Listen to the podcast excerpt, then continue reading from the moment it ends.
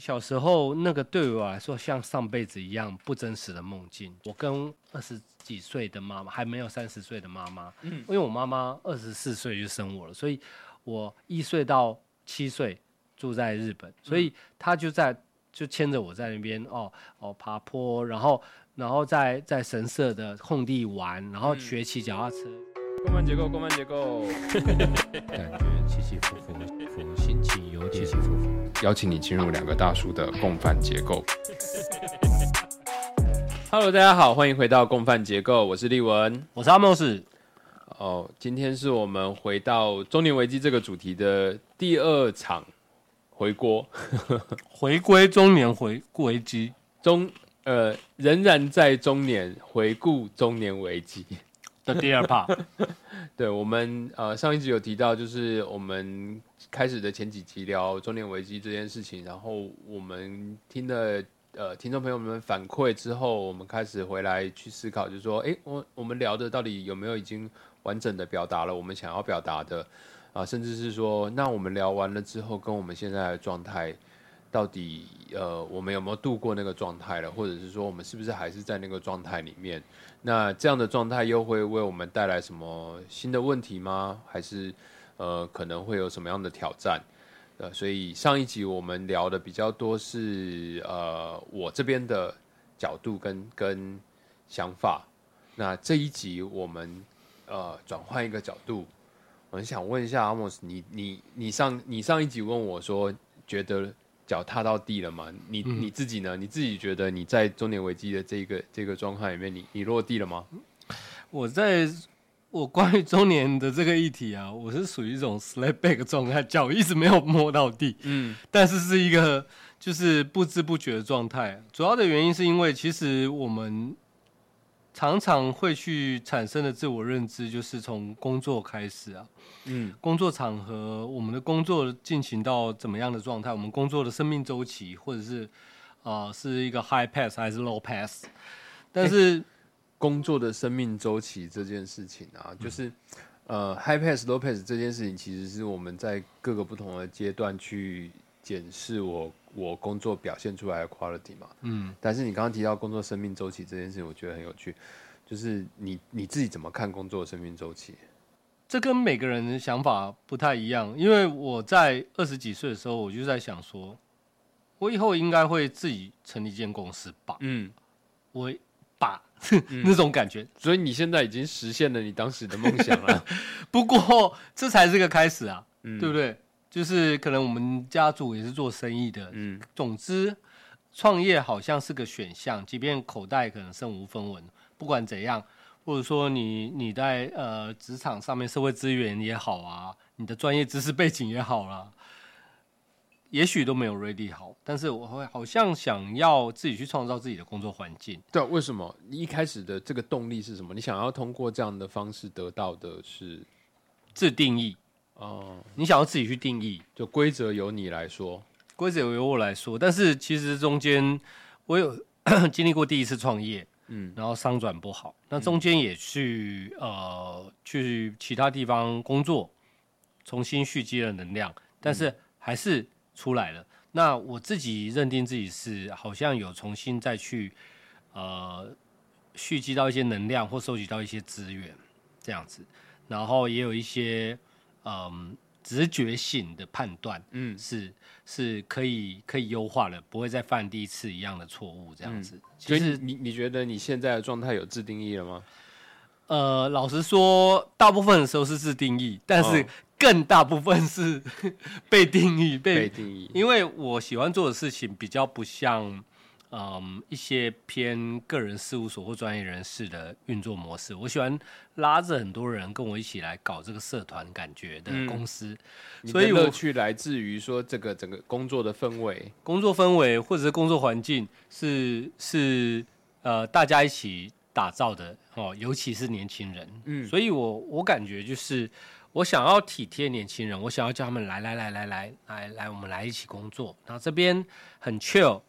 然后，但是呢，可以让你们的才华获得展现，而不会被一种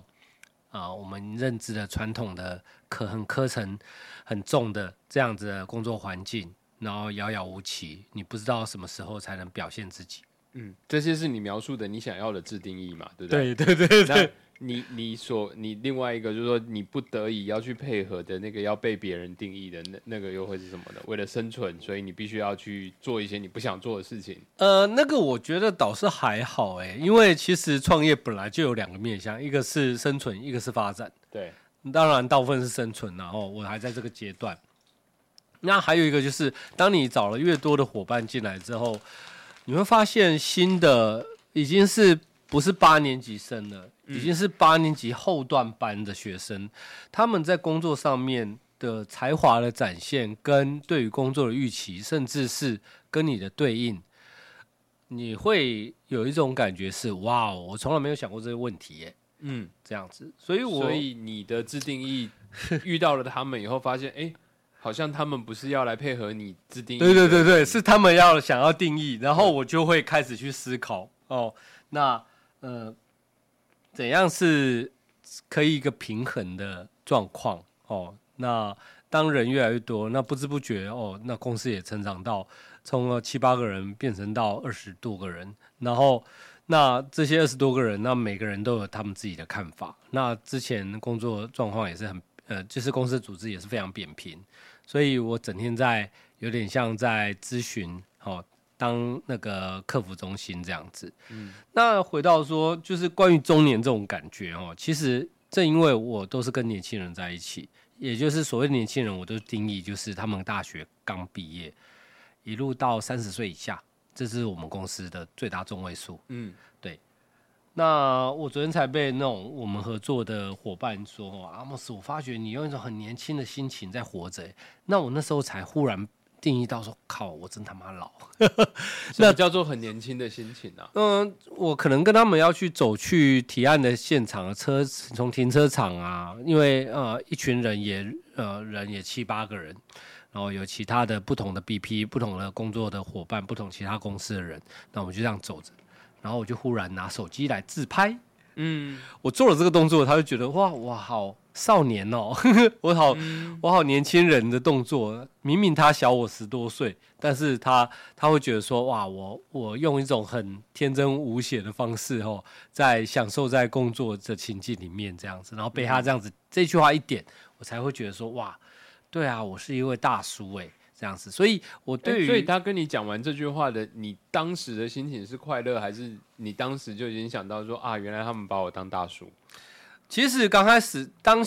第一时间当下会觉得，嗯，还还 OK 啊，开心呢，这就是我啊。但是慢慢在想了一下，我会觉得对啦。那但是因为我平常穿着我也是很随性啊，很像年轻人，都跟年轻人，就是没有像一些呃大企业或者说一些呃业务这样子哦，西装笔挺这样子哦，所以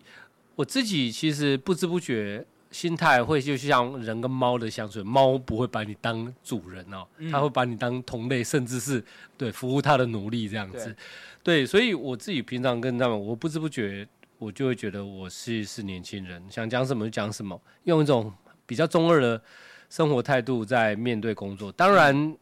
当然自己。有一些地方还是要表现出来一个你自己的判断，嗯，或者是呃，当大家都躲在你的后面，你要表现出来像一个大人的时候，甚至哦，公司同事啊彼此之间啊在吵架的时候，你必须要当一个像家长这样的方式这样子。所以我常常不觉得自己是中年人哦，直到被他们提醒，直到被他们提醒说阿莫斯那个。或者是说，嗯，那种二十五六岁的年轻人在想事情，那有时候会发觉说，哎，自己很喜很喜欢跟他们玩在一起，但是你会被一些在一些特定情境下面被提醒这样子。嗯，其实你刚才提到自定义这件事情，我我直接就联想到了一个最近很流行的东西，就是怀旧。怀旧像怎样的怀旧？呃，我们有很多的老 IP 现在被重启了嘛。就是比如说像悠悠白书，或者是说像像呃呃像今年跨年的时候，哔哩哔哩弄了一个七龙珠的七龙珠。七龙珠的舞台这样子，然后呃我们也看到很多就是呃玩具的产品它其实在出我们这一代是小朋友的时候的精细版。那个精细版你一看就知道，那个东西绝对不可能是出给小朋友买的，对那个东西绝对就是出给大人买的，因为他那个东西就是几万块的东西。对啊，但是他卖的就是怀旧嘛，就是当我还是小朋友的时候，我好想要这个东西，我没有办法买。现在我有钱有能力了，我我就来怀旧哥吉拉吗？很多啦。最近又又要拍哥吉拉了，哥吉拉也是啊，钢弹也是啊，然后好多的以前旧的这些卡通都是。其实你刚才在讲自定义这件事情的时候，我我就想到这个，然后我想到另外一个东西，就是美国很流行叫做 man cave。嗯，没就是有一些中年男子会把自己的车库嗯布置成 man cave，、那个东西就是他小时候觉得很酷，觉得喜欢玩的东西。就是他自己的窝啦。对他要在里面看他的美式足球，然后他在里面打他的 pinball 这样子，然后喝啤酒这样。那其实我觉得那跟自定义跟那个自由度，我觉得有一定程度的关系。像立伟，你有没有看到我们现在录音的现场哦？就是是我们办公室啦。那你也看到，这也相当程度也是我们的 main cave 啊，就就是是一种 man cave 的展对对现。对就是有有有乐高，而且是新呃新战主题的乐高这样子。所以，嗯，对中年男子来说，让他觉得有安全感的，我觉得可以去定义成说，可以去说，我们需要一个自己的 cave。嗯，就是我可以自在的实现这个空间的规矩。对，嗯，就就是是里面要出现的是我喜欢的东西。你看，即便我我自己有有自己的团队，但是我也没有办法做自己啊，我还是需要一个自己的 cave。嗯，对嗯嗯，我还是要去关照其他人，然后所以，哦，我我其实，在社会成就这件事情上面，我我其实有一点点已经放下了，而是我自己想要，因为也正因为自己差不多三十岁、二十九岁开始第一次自己尝试第一次创业，这样子、慢慢这样子十十多年过去了，我开始会觉得说，我自己在跟自己竞争，嗯，哦，因为不见得，因为有些人可能三十出头，他就他就已经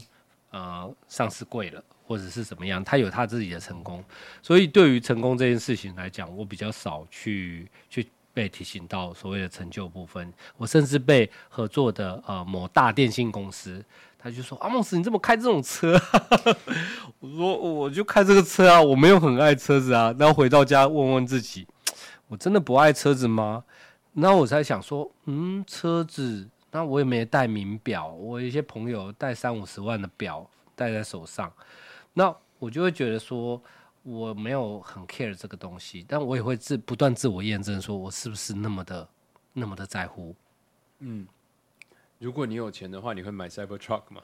不会，也不会。呃，有有动过这个念头，但是我觉得我不喜欢 Cybertruck。对对对，会会问这样的一个问题，其实他他在反映的是，呃，在我在念大学的时候，他有一个刻板印象，就是美国白人老人都开跑车，然后都娶年纪很小的老婆，我对这个部分比较感兴趣。所以呃，那个其实也是某一种的自我实现跟自定义嘛，就是我有能力，所以我要开这个很贵的车，我有能力就休掉自己的老婆，娶娶校花级的。对对对对对，类似像这样的一个概念。我们在讲的很多东西，就是呃，我我的我们的疑惑，或者说我们现在在挑战的东西，或者说我怎么样去满意我现在自己的这样的一个状态，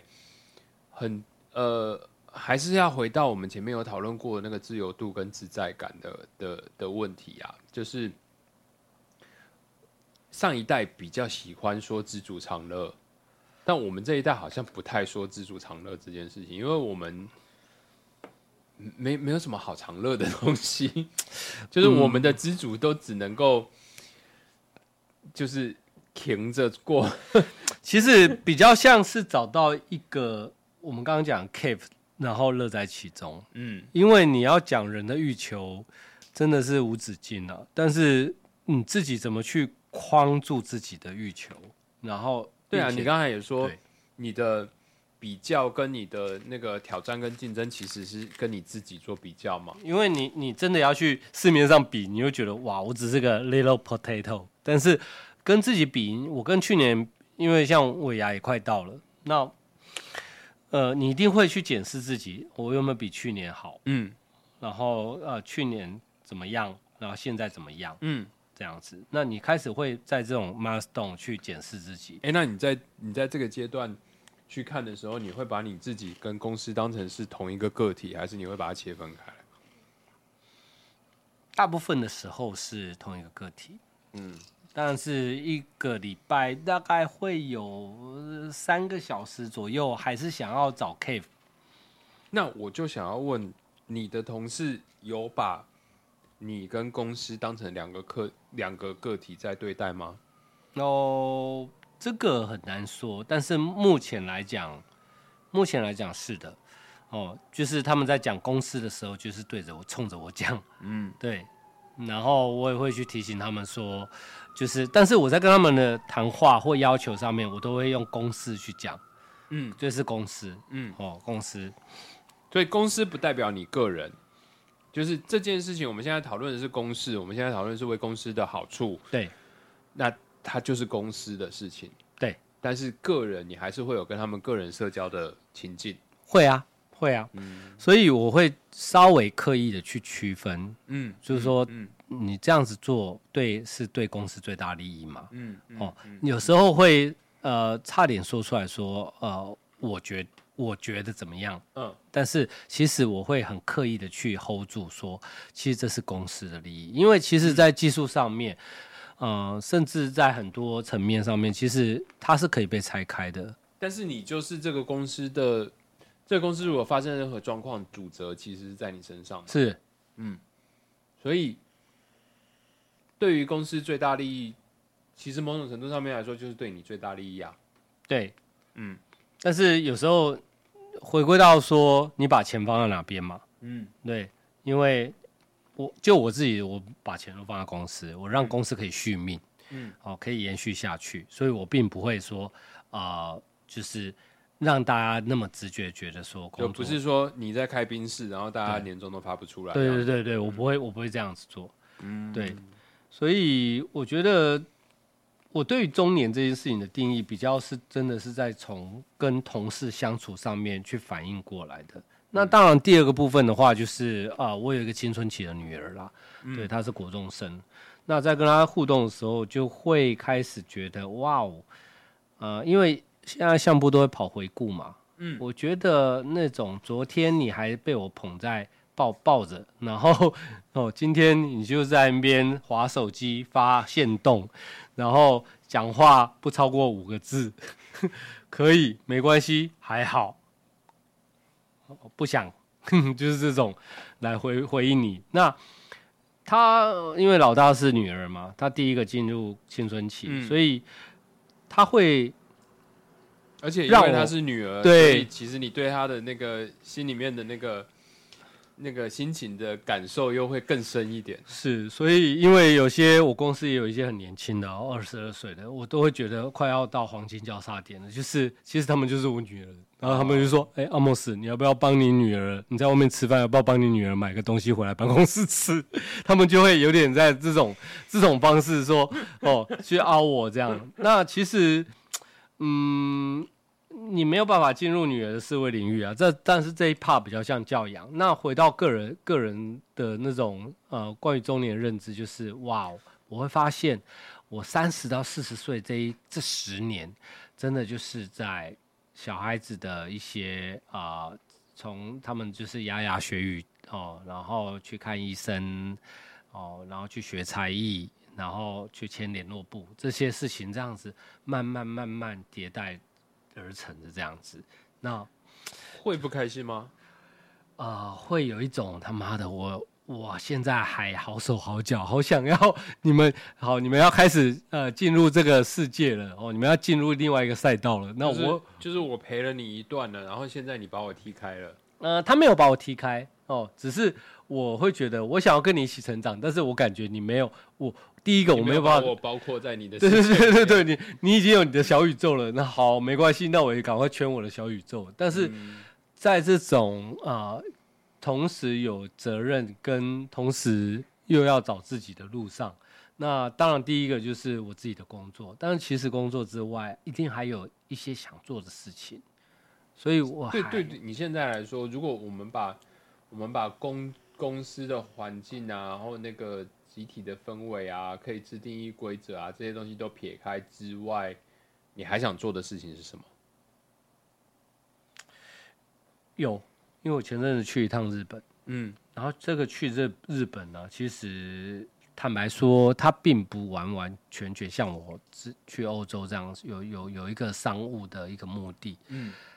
因为。最主要是我小时候，我跟我的父母在学龄前是住在日本，嗯，所以在前阵子我很忙的时候，我爸妈竟然去自由行，他们去看我小时候，我正在跟客户开会的时候，他就 FaceTime 来说：“哎，这是你小时候读的幼稚园呢。”这样子，我说：“哎妈，我正在忙。”那我就在那边把这件事情是放在心上，然后我就想说：“你想要回去看看那个？”我想要回去看看，或者甚至说：“哦，东京上演在这个地方，那我我。”现在长什么样子？那我能不能够去在里面抓到一些，或者是透过什么样的行为去圆满我的童年这样子？哦，所以前阵子有点像快闪了，才去三天。嗯，那我我就是去，其实没有去做什么，就在那边吃喝而已。嗯，然后走路去从从从新宿哦走了四五四十多分钟走到。走从代代木再走到元素，再走到涩谷西部亚这边，那你就会发觉说，哇，我现在一个四十多岁的人，然后重新再走在这个地方，那我跟这个地方有什么关系呢？其实没有什么关系，但是我想要去建构关系，那它成为了我的一个新的目标。嗯，哦，当我哦买的房子，它贷款缴完了之后，或者是再到一个。到一个节奏感之后，我也许我想要再去里面再去自产。嗯，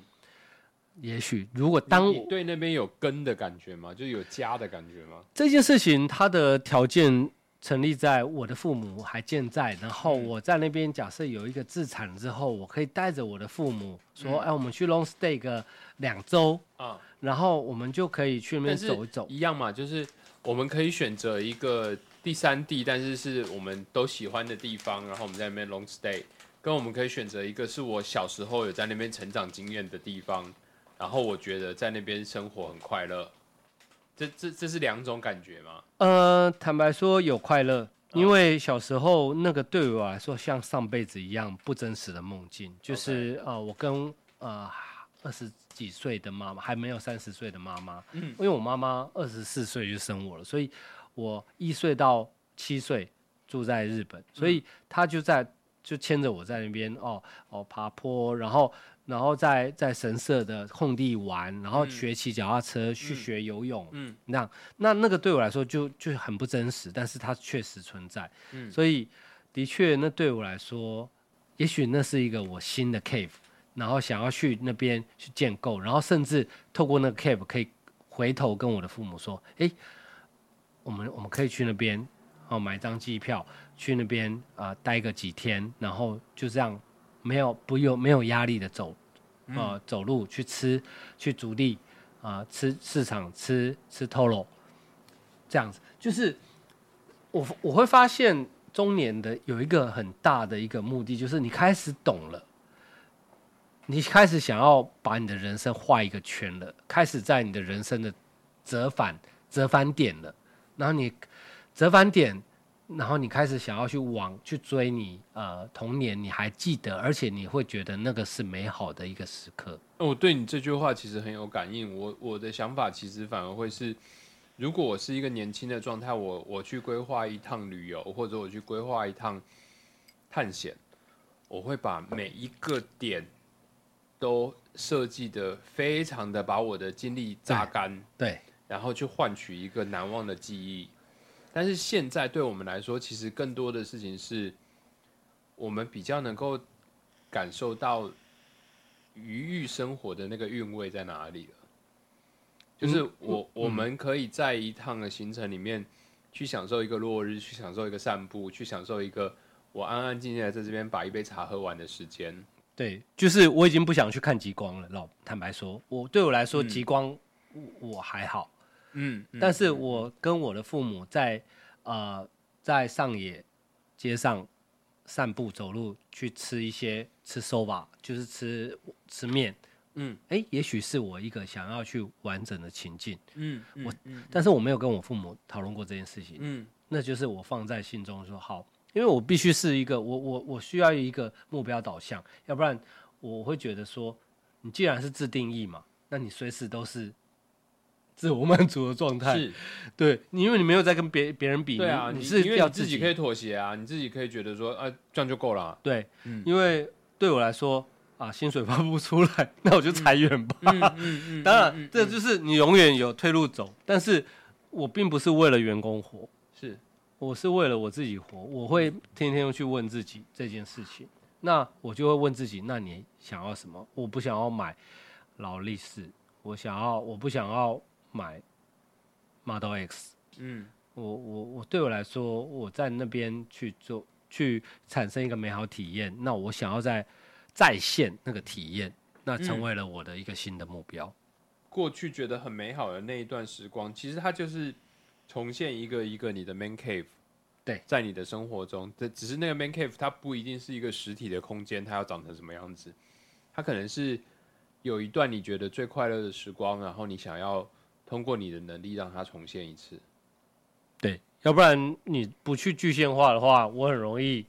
去哦、把时间在除了工作之外，除了家庭小孩之外，那我我是不是就是追剧，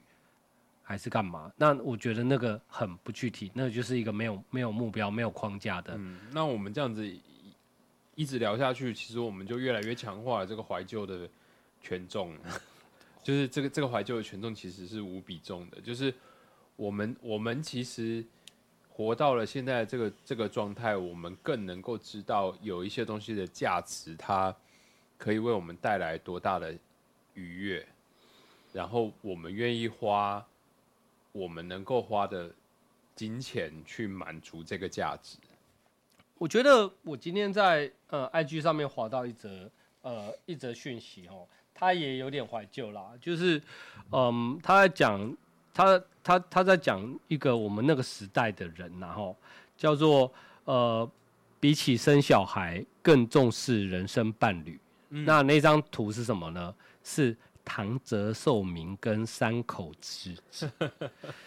他们的爱情太纯粹，现在想想前卫极了。他们非常前卫，嗯，哦，那当然，我相信年轻的伙伴哦，他们不见得知道山口智子或唐泽寿明，但是他们连鬼冢老师都不知道。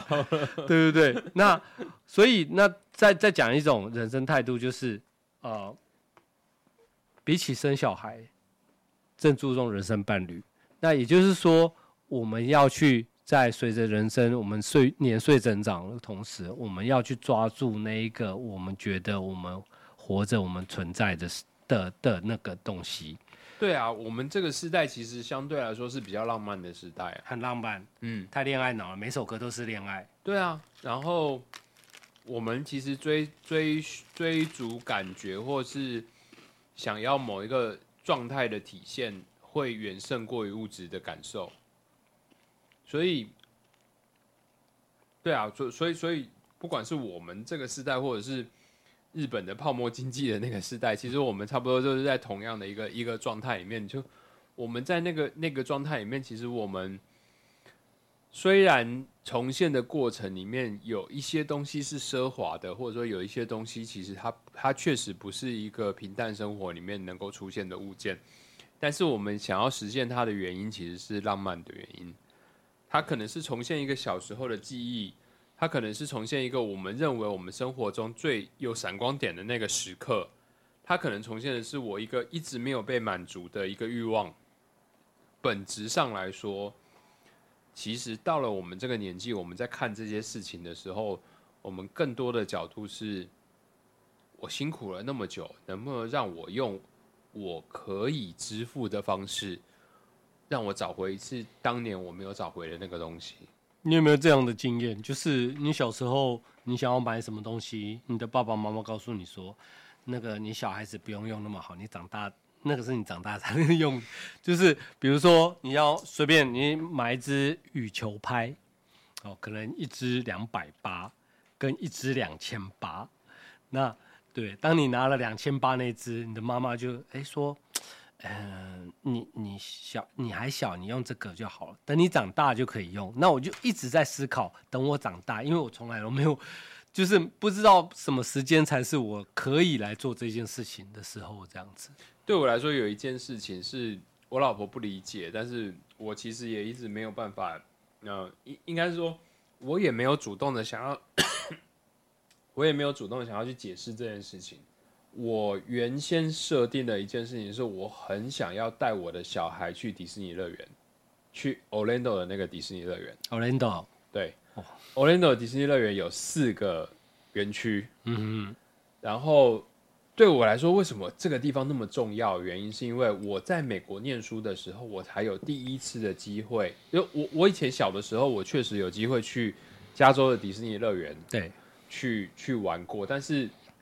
因为太小了，所以其实没什么记忆，没有记忆。但是当我在念呃研究所的时候，我在美国，然后我我有机会去到 Orlando 的时候，我那个时候的体会是说啊，如果我小时候我可以嗯去到这几个乐园，我可以享受到这几个乐园给我带来的快乐的话，那该是有多幸福的一件事情。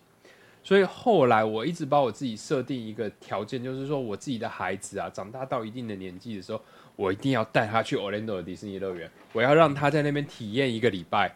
那是纯粹的快乐。那个一天绝对不行，那那那一定是要一个礼拜的。对，就是你在那边玩累了没关系，就回旅馆休息。对对对。然后到第二天你还可以再回去再战这样子。我我我我老婆就会去，就是当我设定这样的条件，我说我想要带。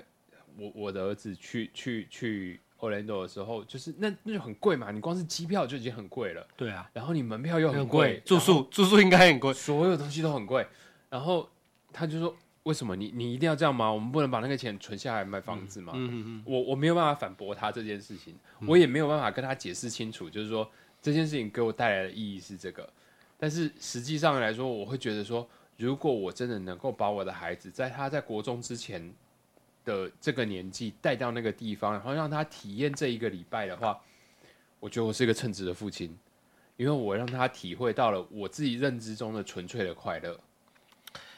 好，我的一样是迪士尼乐园，我觉得去东京，呃，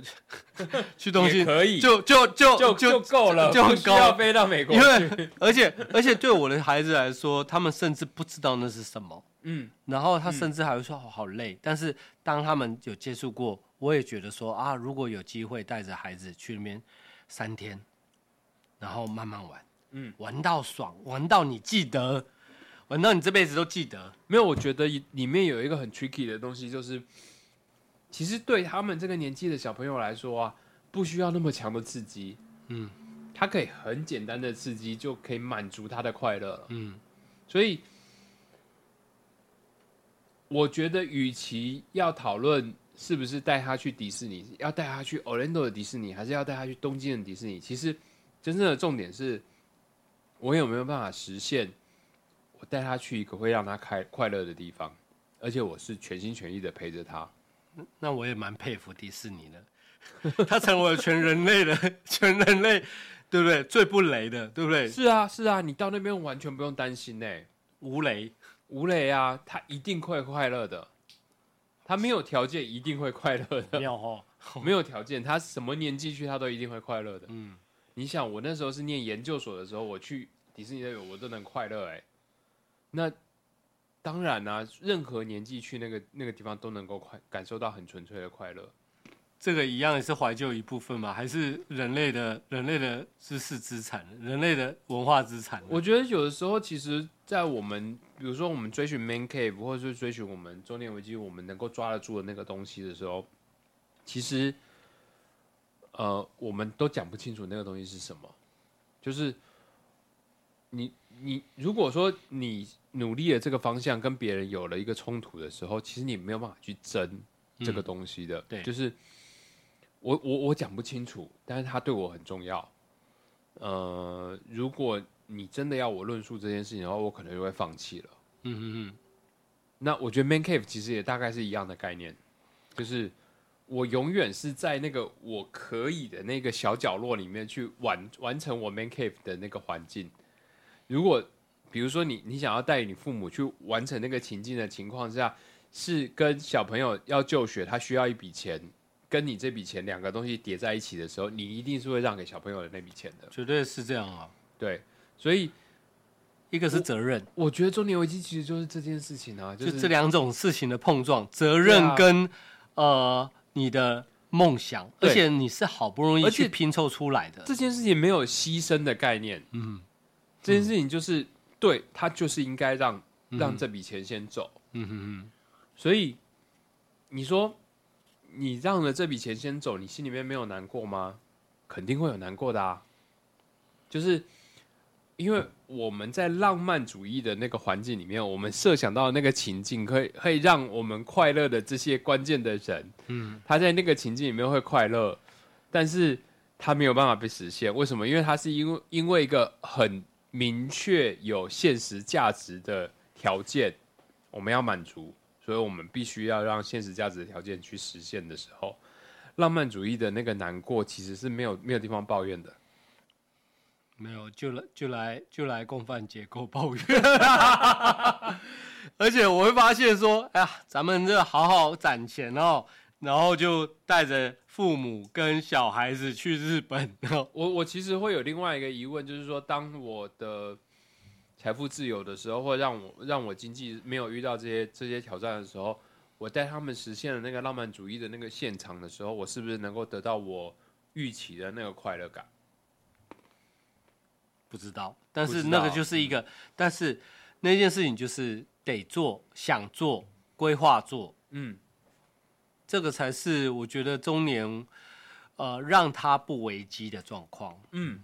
就是你，因为我开始会有一种折返折返点的感觉，所以我要赶快去抓。如果我明天就挂掉了，嗯嗯，是，哦因为开始有人挂掉了，前阵子对啊，大叔不是挂掉了吗？对啊对啊，突然可能就会有一个心肌梗塞，突然可能就会有个什么状况。对，前阵子那大叔是他是碰到呃那个韩国的那位那位那位男星嘛，嗯那年纪也跟我们差不多。对，他他是在呃演艺生涯在比较高峰的时候，刚好是比较极端的状况了。对啊，他呃对碰到药的部分，碰到外遇出轨的部分，然后他很多合约都跟他解约了，然后高达二十多亿台币。那他当然想一想，他觉得哇扛不住，而且韩国的社会本来就是一个会给很大舆论压力的环境嘛。对他们酸民文化更严重。对啊，所以所以那种中年危机，我们 要为他哀悼一下。对，希望大家先苟活一下哦，就是找找一些，没有，我觉得这种这种问题一定会越来越严重的啊。嗯就是，嗯，其实今年新年过去之后啊，我们会看到很多的媒体都在都在呼吁一件事情，就是 AI 的发展为我们带来的这种假新闻，或者是说，呃，不正确的讯息，会越来越严重。但是他怕的其实不是假新闻的本体，他怕的其实是酸民。哦，大家去，大家去针对这件事情去去盖楼，一直去讲。对，因为你你发现了一件事情，然后你不想要探究它的本质是不是否为真，你只是想要顺着这个风去骂。嗯其实这这这这就会回到那个高中生的事情。嗯嗯嗯，你你你真的有必要把他的照片放到时代广场上面吗？没有必要。你很你你你你觉得实现了正义这件事情完全没有问题的。嗯哼，我也觉得这个小朋友应该要要获得的惩罚是更多的。我也、我也我也是同意这件事情的。但是你把他的照片到处放，这件事情真的能实现正义吗？呃，这个牵扯到他是在实现正义吗？对啊，他到底是在实现对正义吗？还是在实现你的爽感？我觉得是爽感比较多吧。对啊，所以所以他就会有他就会有后续更多延伸的问题。所以我们现在很多的事情，在那个当下的时候，其实你只在意你的爽感，其实你根本不在意事情的对与错。我觉得有一种，大家想要，是不是有一种不快乐、闷，然后想要去寻找一种出口，然后希望这个东西能够，所以它就会变成是工业革命的时候。每一个人都要付出你自己的劳力，然后付出自己的劳力，你又得不到你应该有的报酬，所以最后得出来的结果是什么？就喝酒嘛。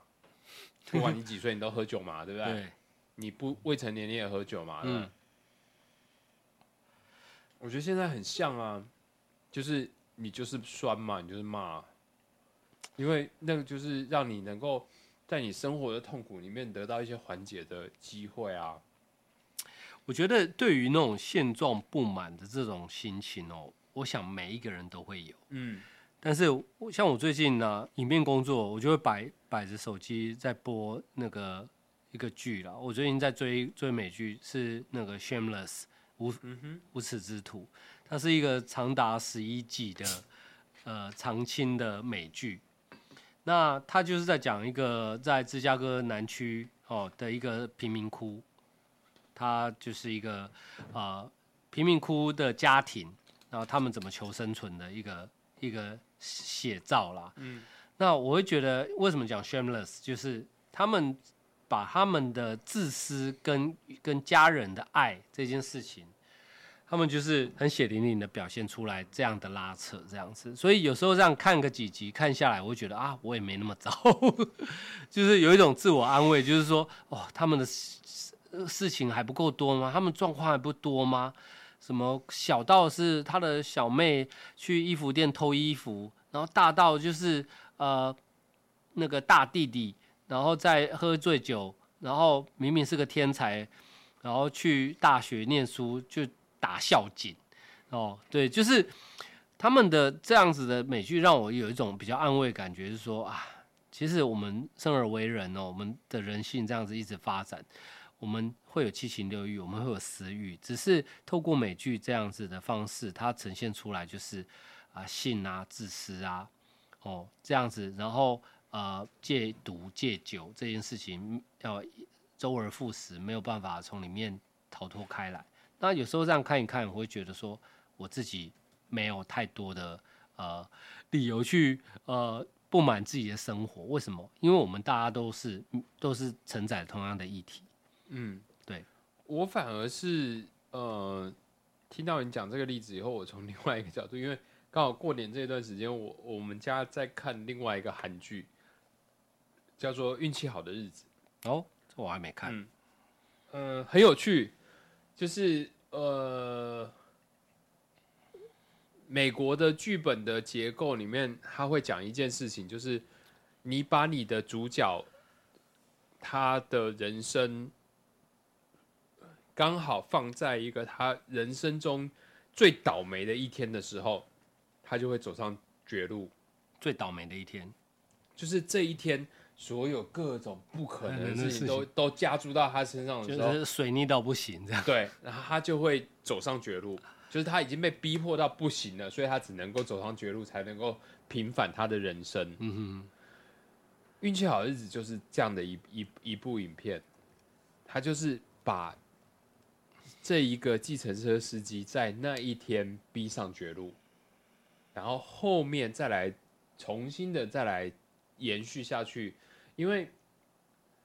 我觉得现在的现在的剧作或者是现在的那个剧本，其实已经不太能够给开放结局了。开放结局那个对观众会很不爽。但是我觉得这部剧很好的一一件事情是。他其实，在某一种程度上面，在复仇的过程里面，他一直在审视你，就是你觉得这样子以暴制暴你就快乐了吗？其实他一直在做这件事情的挑战，所以，所以那个过程里面，就是前面这个恶人真的已经是坏到你，你，你觉得就是杀了他祖宗十八代，你都你都不在意的状态，但是当你看到了这个男主角被迫。他也要复仇的时候，他他就是已经背负了这么沉重的痛，他要来复仇的时候，你会不会犹豫？就是你你身为一个观众，你会不会犹豫？那你身为一个主角，你会不会犹豫？没有观众没有什么好犹豫的，就看他怎么演。也不一定啊，也不一定啊。有有的时候我们看很多爽剧，看看看看看下去，其实爽完了之后很很很没有越听完的那个体验嘛。嗯哼。所以其实呃，不管是你刚才讲的《Shameless》，或者是我我我讲的这个运气好的日子，其实呃，我们现代的影剧其实都在挑战我们。看一个东西的时候，我们要更多的时候去思考。其实一个日常的一天呢，我们会用我们日常一天的方式去放过很多极端的状态。嗯哼。但是呢，如果所有的负面条件都加注在我身上的时候，我会不会就把那个极端的状态给表现出来？其实是极有可能的。呃，我不小心撞到了一一辆保姆车，结果下来了，全部都是八加九，这是这是极有可能发生的嘛？会啊，对啊，所以那就会出现的其他的状况，就是说啊，我们是不是会生活的越来越平庸？其实是很有可能的，因为我们怕各种的风险发生，我们的生活成本是越来越重的，我们社会网络却没有办法去支援我们的生活成本。那最后的结果就是，我会活得越来越谨慎。那那个谨慎是不是也是我们中年危机不开心的地方？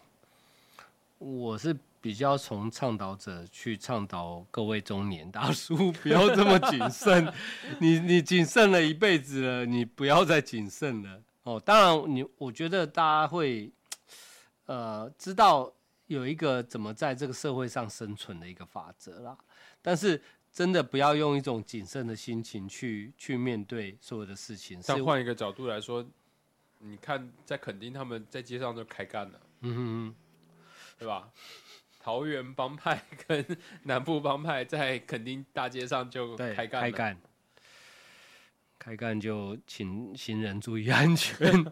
所以你看嘛，在高中的状态啊，不小心得罪了一个人，美工刀拿出来就把一个人的。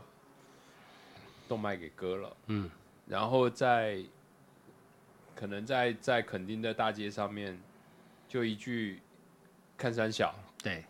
然后就开干起来了。所以，我们社会的那个风险的条件值，那个那个触发值越来越小，越来越小。就是很多时候，我们都在追求一个当下时候的情绪满足，我们不太讲。正确性的，我们也不太讲道义了。我们身为四十岁的人的时候，我们不会有那么多的冲动。我们在社会上面展现出来的样貌，其实更多时候是退让。那在我们的孩子眼中，是不是那个东西就叫窝囊？的确是窝囊啊，因为我也曾经在在在青少年时期过，但是我也有曾经开车要转到巷子里面的停车场的时候，就被。四五台机车，他就说我就是不让，然后他就破 破口骂我啊！明明我整个车身都已经进来了，他就是骂我，那我还是嗯不好意思慢慢后退。对，对，我不知道他们不快乐来自于什么，但是我能够做的就是说，好，呃，人一时风平浪静哦。那我自己在车交通这件事情上面，我是比较。冷静的这样子，不想要跟人家，因为其实我也有看过好多人，他开车啊，哦，方向盘握着，他就是整个呃脾气就起来的人。但是我自己会觉得说，已经到了中年了，也许掌握人生方向盘，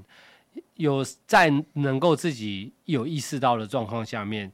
你可以当自己，但是你也知道怎么不会造成事端。我觉得有一件事情真的是呃，一定要。再一次强调，就是我们所有的人，我们背负着家庭，我们背负着所有的生活成本的时候，我们一定都会选择一个是对我们自己最安全的，或者成本最少的支出的方式去应对这些问题。但是，一定有某一个人，他正好处在他人生中最倒霉的那一天。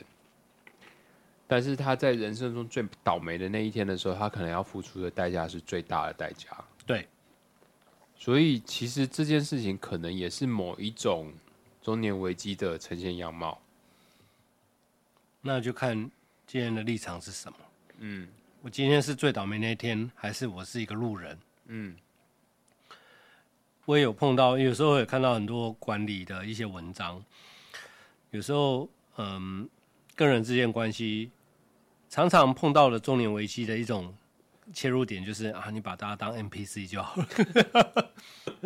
好，那我们今天也聊了很多，我们今天聊从不同的角度才。在聊中年危机这件事情，我们希望我们分享的这些内容对各位能够有一些不同的启发，或者是不同的感受。呃，其实因为哦，我们到现在也是在讲中年危机。那至于说危机的呈现样貌，它是形形色色。但是，嗯，其实从阿莫斯自己在处于中年立场来讲，其实它是一个折返，也许是怀旧，也许是自我实现。也许是呃打造一个新的 man cave 的一个历历程这样子，那也希望说大家能够呃去思考看看自己在中年的这个阶段，那你真正想要完成的是什么？嗯，我其实今天这一段我录的还蛮开心的，就是我们能够从各种不同的角度开始去讨论中年危机这件事情。我相信有更多角度了。我相信一定有更多角度的，或许我们未来可以再开更多的不同的角度，我们再回来再再去讨论这件事情。是，对。那我们今天就先聊到这边喽。好的，好的。所以我们今天还是在一个，还是在养命酒的系列，还是在养命酒的系列。养命酒，呃，越喝越好。对，我觉得它的续航力非常好。呃，我只我觉得可以推，可以推，可以推，而且它价格不贵，它价格所以其实呃以。四十度的酒，然后这样子的状态，然后这样的价格，其实是很值得放在家里面。其实，呃，或许它真的就像养命酒一样，就是每天晚上 喝一杯，喝喝是一个很好的状态。对，那就是因为它这个蒸馏者系列叫做夏之哪，那那个哪就是一个。上面就是一个神之哪的那个哪，神之哪哪，神之哪，下面就是一个雨，然后下面一个下雨的雨，然后下面一个下上下的下啊，那个字好像代表的是一滴的意思，一滴，对，就是那一滴很香，对，有日有日式的精致感，嗯，对。就是养蜜酒出的这个琴酒，真的还是很值得赞叹的。对我们还是很希望说有一些酒商跟我们接触。对我们希望我们的这个听众人数可以有效的成长，然后我们也希望我们听众可以帮我们分享更多，呃，对于这样子的一个分享会感兴趣的这些这些听众们。就不管你今年年纪几岁，你一定会碰到这种中年的一个议题。对。然后我们希望我们的分享也可以对大家的成长或者大家想要聊的东西能够有更多的共鸣。OK，那我们今天谈到这边，好，谢谢大家，那我们下次见，下次见喽，拜拜。